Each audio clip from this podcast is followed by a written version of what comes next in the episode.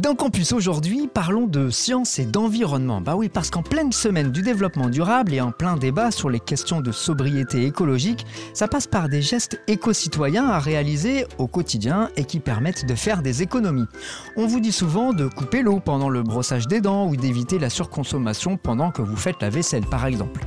Ce sont des petits gestes du quotidien qui comptent, évidemment. Mais en France, qui consomme le plus d'eau? À regarder l'évolution des compteurs d'eau en France, ce sont les centrales nucléaires qui tournent le plus. Il faut savoir que dans le pays, 55% de l'eau prélevée est utilisée pour produire de l'électricité. Une fois dit ça, ce pourcentage ne signifie pas grand-chose parce que la majorité de cette eau est utilisée pour refroidir les installations et elle est quasiment toute rejetée dans les cours d'eau dans lesquels elle a été puisée. Il s'agit donc d'un circuit fermé. Donc si on s'intéresse à l'état des réserves, il est certainement plus intéressant de s'arrêter sur l'eau qui est consommée sans être rejetée dans son milieu d'origine.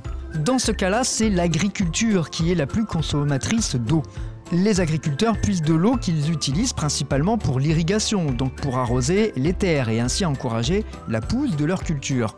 Les plantes consomment cette eau et ils l'évacuent en transpirant dans l'air, dans l'atmosphère et donc pas dans les rivières. C'est ainsi que 68% de l'eau consommée en France est destinée à l'agriculture. En deuxième position arrive l'eau potable. Elle représente 24% de la consommation d'eau en France.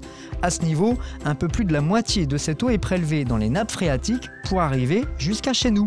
D'où l'importance de savoir ces fameuses nappes phréatiques les plus remplies possibles.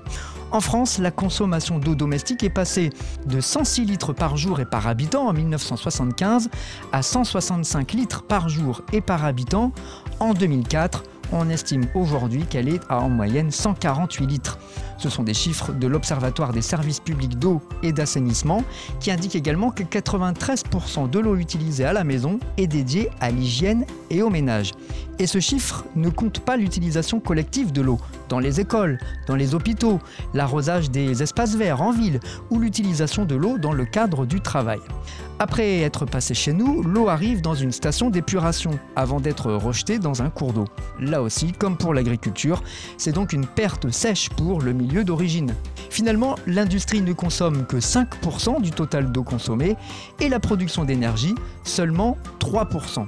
Vous l'avez compris, les épisodes de sécheresse comme on l'a vécu ces dernières semaines contraignent à réduire notre consommation d'eau. Et la situation ne devrait pas s'améliorer dans les prochains mois ni les prochaines années, d'où le besoin de réfléchir encore à sa consommation et de poursuivre ses efforts sur les petits gestes éco-citoyens au quotidien.